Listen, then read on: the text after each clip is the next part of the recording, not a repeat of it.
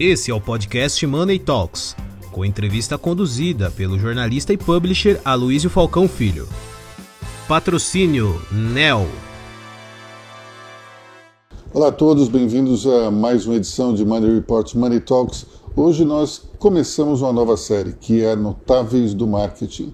E para estrear, nós chamamos aqui o fundador da Pets, Sérgio Zimmermann, que é um dos maiores casos de sucesso do varejo brasileiro e especialmente porque é, se pegou um nome do zero, uma marca absolutamente nova, que foi mudada e explodiu. Então, bem-vindo, Sérgio, muito obrigado pela presença aqui.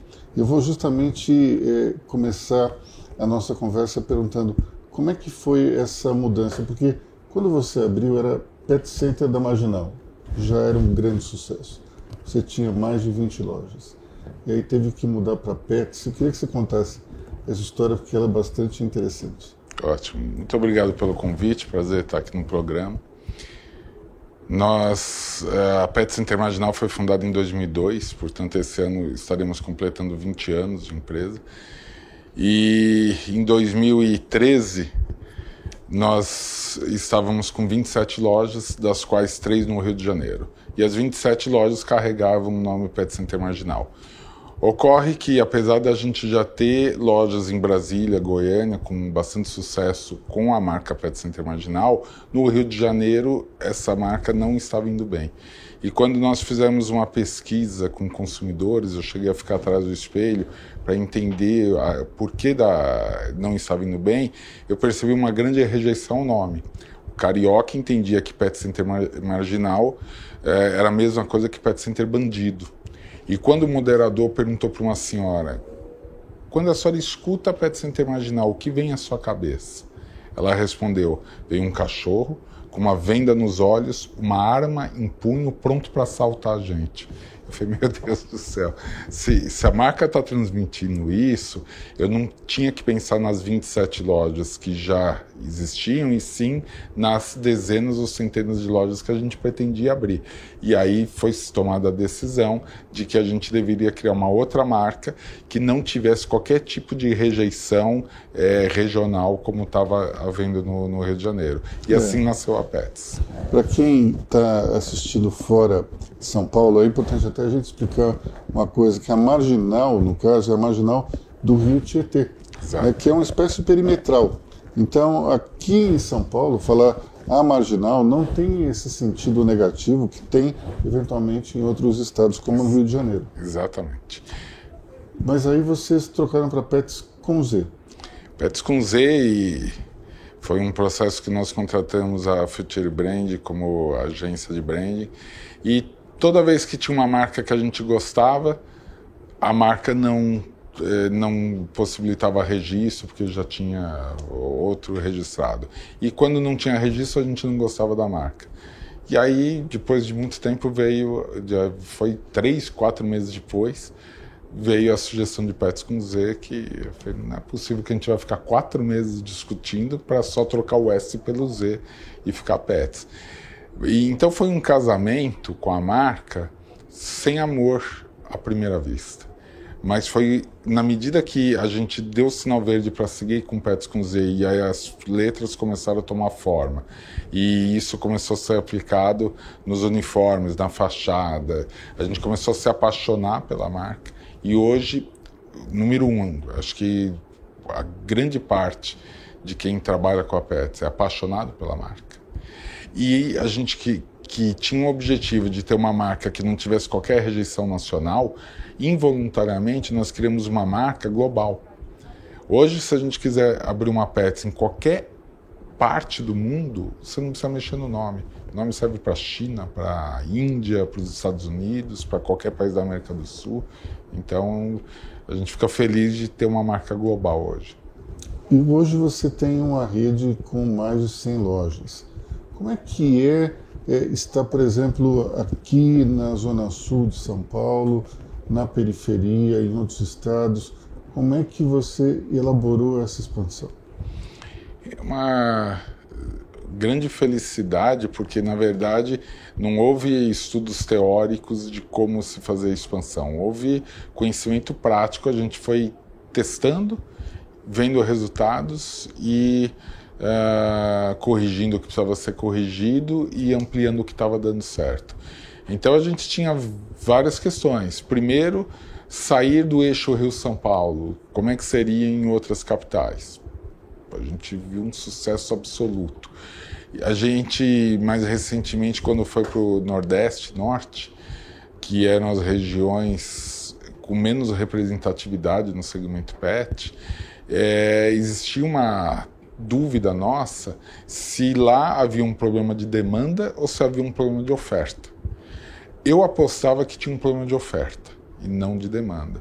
E quando a gente começou a abrir lojas muito bem localizadas nas principais capitais do Nordeste e do Norte, a gente fechou a, a hipótese de que realmente havia um problema muito mais de demanda muito mais de oferta do que de demanda, é, na medida que a gente abriu e a demanda aconteceu. Hoje a gente, nas primeiras posições nas nossas 172 lojas, são lojas do Nordeste e do Norte. Nós estamos falando de um mercado bilionário, né? se estima acho que 36 bilhões hoje. No, no total no já total. se fala em 50 bilhões. 50 bilhões, né? Isso. É, como é que você olha para esse mercado e consegue entender a fórmula de sucesso para chegar no público? O que, que o público hoje tem que não tinha antes? Existe um processo bastante transformacional do comportamento do consumidor, especialmente nos últimos 20 anos, que é o processo da humanização do pet. Se você pegar 30, 40 anos atrás, muita gente tinha pet com uma função mais utilitária, que era ficar no quintal de casa, para latir se alguém pulasse o muro. É uma função realmente de guarda. É, depois começou a haver um pouco de flexibilização do pet, que ele não ficava só da porta para fora, ele podia ir da porta para dentro e começar a circular pela casa. E mais recentemente o pet pulou para cima da cama. E esse movimento de pular para cima da cama é o estágio que a gente chama de humanização, quando ele vira membro da família. No geral, na condição de filho. E quando você coloca o pet na condição de filho, isso provoca uma mudança no mindset de como você se relaciona com produtos e serviços para o seu pet. Porque se você tem ele como filho e o pet dá tantas alegrias, e, a, e, quanto mais conturbado o mundo, mais importante o pet é. Haja visto até o problema da, da quarentena recente, que o pet foi uma ilha de coisa boa no meio de tanta coisa complicada que nós vivemos na pandemia, você sente a necessidade de retribuir tanto o carinho que você recebe. Como é que você retribui? Dando melhor alimento, cuidando, é, é, dando brinquedos para interação, dando petiscos. E muita gente, isso é a boa notícia do mercado, muita gente não dá, muito mais por falta de informação do que por falta de condição financeira. É, veja só que interessante. Não é raro você encontrar alguém que dá resto de comida, é, não porque quer economizar na ração, por amor. Dá porque fala assim: não, o meu cachorro vai comer a mesma coisa que eu como, achando que isso é um gesto de amor. Quando ela entende que, na verdade, dar a mesma coisa que a gente come, na verdade, você está piorando a qualidade de vida e a expectativa de vida do pet, porque o pet não pode comer a nossa comida. Nós podemos comer a comida do pet, mas o inverso não é verdadeiro. Na verdade, a ração que é equilibrada, que tem todas as proteínas, que não tem sal, não tem açúcar, enfim, tudo que o pet precisa é o que vai dar qualidade e anos de vida para o pet. Quando a pessoa então fica consciente dessa informação, ela migra para é, não só para deixar de dar comida, como também para dar é, os alimentos super premium, que são os que vão garantir melhor qualidade e expectativa de vida. Bom, essa questão utilitária é importante a gente até falar que na, na Roma antiga ela já existia. Quando se visita, por exemplo, a cidade de Pompeia, você vê várias placas canis cavem, é, que mostra que, que o, o, o, cão ele tinha exatamente essa função de guarda e de proteção. Sim. Mas falando da humanização em si, como é que é a percepção do consumidor quando ele percebe o efeito de uma ração sobre o animal? Aqui a gente vê com muita clareza quando a gente começou a instalar as primeiras lojas nas periferias. A gente foi para a periferia ignorando totalmente o mix de oferta de produtos que existia na região. Então a gente foi para a periferia, montou lojas com o mesmo padrão das zonas ricas de São Paulo, com vidro, com ar-condicionado, com os produtos de primeira linha, e a gente foi apostando na educação do consumidor, na formação de consciência do consumidor que é apaixonado pelo pet. E a fórmula não poderia ter tido mais sucesso, porque o consumidor, ao adotar uma ração muito mais cara, porém que traz muito mais agilidade para o pet, que o pelo fica brilhante muito rápido e que ainda ele sabe que a expectativa de vida daquele pet vai ser maior, aquele pet é o filho dele. E quando você faz tudo isso para o filho dele, é o que explica por que, que a pessoa paga num saco de ração 200, 300, 400 reais e às vezes está economizando na compra do supermercado de outros itens. Porque para o filho a gente dá tudo em primeiro lugar. Agora, é, para saber disso tudo, é preciso ter acesso a conteúdo. E vocês investiram muito nos últimos tempos é, em conteúdo. Conta para gente como é que foi esse processo e como é que tem sido a audiência de vocês, especificamente nesse campo das informações. Há muitos anos a gente sempre acreditou que um dos pilares que seriam motores do desenvolvimento do mercado é justamente o quesito informação. E quem é apaixonado por animal de estimação, especialmente há, talvez há 5, 10 anos atrás, praticamente não encontrava informações de qualidade disponível na, nas redes sociais. E o que a gente fez foi investimentos maciços em curadoria. E aí a gente começou, através do blog, a trazer muito conteúdo fica muito relevante, portanto, e uma informação confiável, já que a gente começou a utilizar toda a equipe de especialistas, veterinários, é, tosadores, para criar essa, essa curadoria. E hoje a gente tem milhões de usuários, o que ajuda muito todo esse ecossistema, porque quanto mais a gente gera informação, mais a gente traz engajamento e a, e a gente está justamente na etapa de providenciar todos os serviços e produtos que é, são relativos à interação do pet com o tutor. Do, do, o, o, tutor ele precisa viajar, ele precisa de um hotel.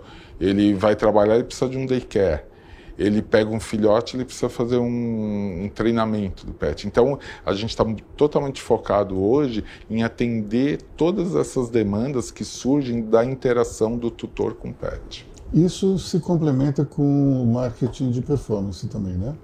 Sim, o, o, marketing de performance, eu diria que aqui é a parte conceitual do negócio. E o marketing de performance é, é, é um investimento tático do negócio, é, que é exatamente o, o a pessoa está em vários ambientes na, nas redes sociais ou numa procura no Google alguma coisa parecida e você tem lá a marca presente com seu anúncio para lembrá-lo que ele pode acessar a, a Pets e fazer compras tendo vantagens em, por exemplo, ser assinante da, da empresa. Além do conteúdo da própria Pets aparecer de forma orgânica nessa busca, né? Exatamente, é um binômio. Você tem lá a parte tática e tem essa parte estrutural, que é a parte de conteúdo. Naturalmente, o, o Google reconhece relevância por conta desses milhões de usuários que acessam o blog. Então, quando você pesquisa uma série de questões com PET, a PETs costuma aparecer na primeira ou pelo menos nas primeiras posições daquele tema. A audiência da PETS é tão grande que quando a pessoa digita PETS com Z o que acontecia e o que acontece hoje. Quando nós lançamos a marca, se você digitasse no Google Pets com Z, o Google vinha lá com uma correção. Você quis dizer Pets com S.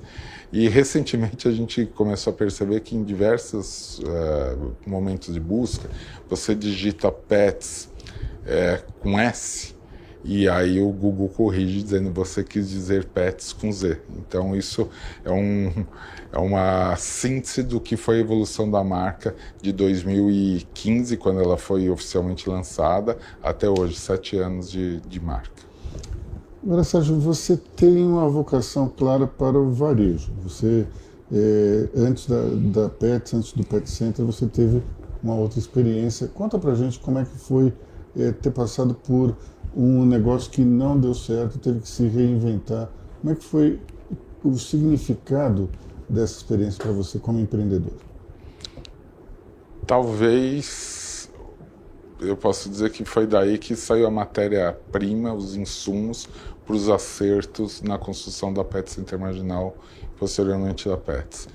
Eu construí uma distribuidora de alimentos e perfumaria, junto com lojas de supermercado, 11 anos atuando com isso e literalmente quebrei, fui à falência. E o aprendiz e eu foquei não nas perdas materiais, não na, nas coisas ruins desse processo que existem são inúmeras, mas eu quis focar no aprendizado que tudo isso gera.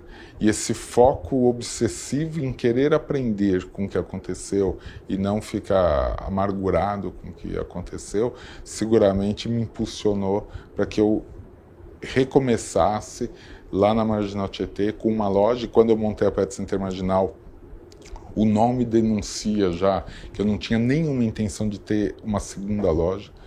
Eu só queria sustentar minha família e, portanto, eu queria que uma loja desse certo. Foi no mesmo imóvel que você ocupava antes? É, na verdade, antes a gente tinha pelo menos cinco, seis imóveis que a gente ocupava. Ali era um dos imóveis que a gente ocupava com a distribuidora de perfumaria. Agora, você falou o aprendizado que essa experiência te trouxe e entender o que deu errado. Você pode dividir com a gente alguma dessas conclusões? Sem dúvida. É, primeiro assim, né? Você, a gente foi crescendo na, na, na outra empresa muito rápido e tomando dívidas para fazer o crescimento, achando que sempre tudo daria certo. Até que veio um problema macroeconômico, a Selic explodiu subitamente, isso foi na época do governo Fernando Henrique, a Selic saiu de 20% para 45% e as empresas que estavam endividadas sentiram um tranco e a gente não tinha como. A gente já tinha um nível de endividamento alto porque a gente tomava dívida para crescer rápido.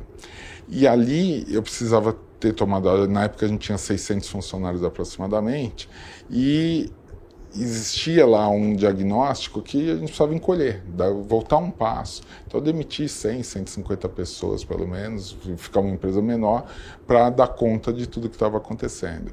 E eu tinha na minha cabeça empreendedora que eu só demitiria alguém se fosse um problema individual da pessoa não por uma, um problema econômico. Eu achava injusto alguém perder o emprego sem ter dado causa a essa perda de emprego. Eu achava que o empreendedor tinha que se virar e não demitir. E essa minha insistência de não querer demitir 150 pessoas fez com que dois anos depois eu tivesse que demitir 600 pessoas. Então aqui já vem um grande aprendizado, que é se você precisa tomar uma atitude para salvar a empresa, não pense, em, no meu caso, no, não tem que pensar em 150 que você vai ter que demitir. Você tem que pensar em 450 que você vai preservar. Porque na boa intenção de não querer demitir alguns, ou não é nem alguns, é 150 aqui, eu dois anos depois demiti muito mais gente. Então o compromisso de uma empresa saudável é, sobretudo, o maior compromisso social que uma empresa pode ter. Então, eu diria que assim, aqui é um grandíssimo aprendizado que se tem. Aí, evidentemente, tem é, aprendizados, por exemplo, da uma empresa quando cresce rápido demais e começa a ficar muito maior que você, é, você ter ajuda para dar governança e profissionalização é uma coisa saudável. Você não tem que querer ser dono sempre do negócio. Foi justamente o que eu fiz depois de ter 27 lojas. Eu senti que de novo eu estava crescendo, de novo eu estava tomando dívida para fazer esse crescimento, só que eu não queria dar o mesmo destino da outra vez. O que eu fiz?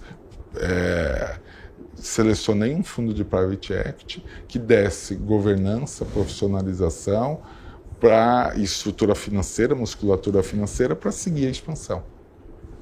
Ou seja, aquela, aquela situação da, da, do alto endividamento também foi um aprendizado para você.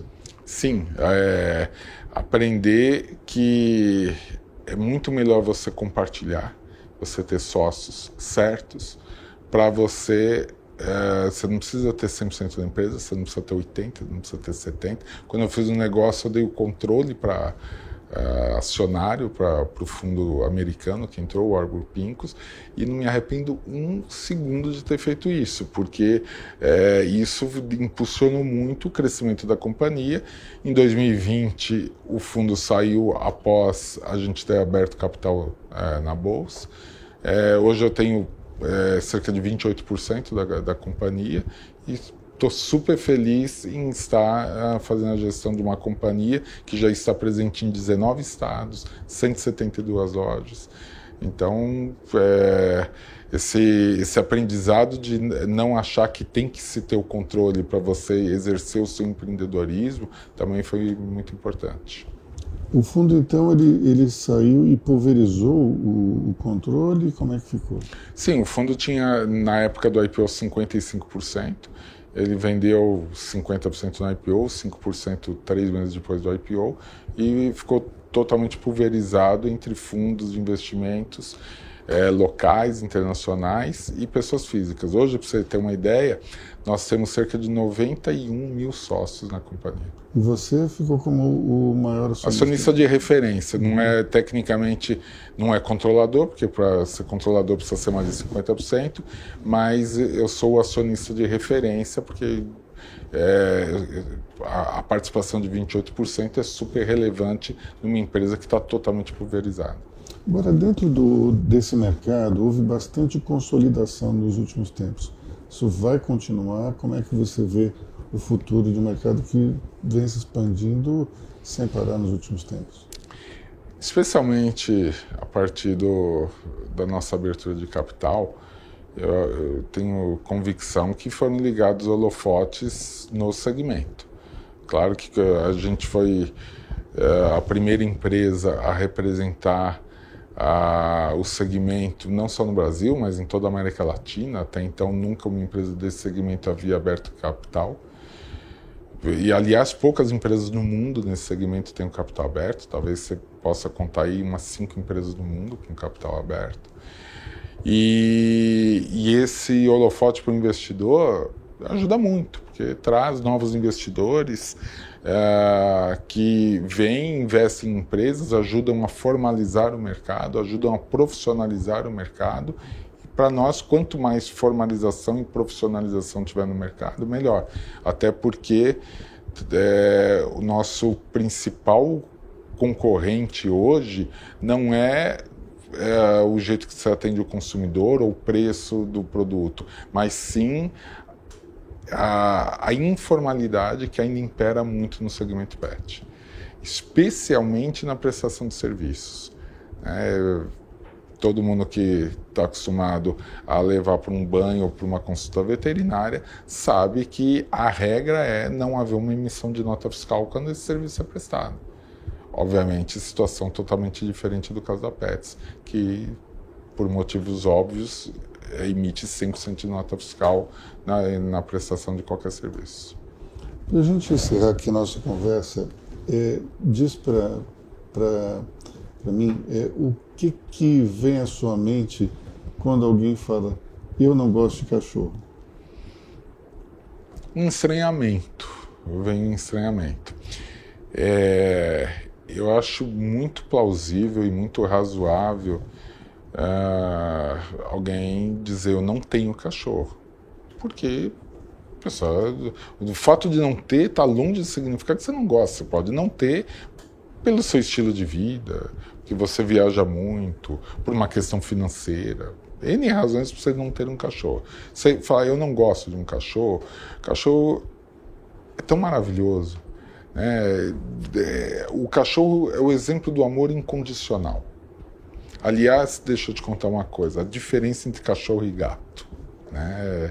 Isso eu aprendi com Alexandre Rossi, que é o Dr. Pet, e eu nunca mais esqueci, para a gente entender o que, é um gato, o que é um cachorro na, na cabeça deles.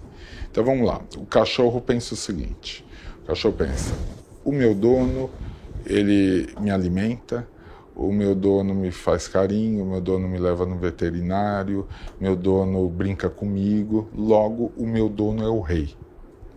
O gato pensa o seguinte: o meu dono me dá comida, o meu dono brinca comigo, o meu dono me leva no veterinário, o meu dono me dá água, logo eu sou o rei.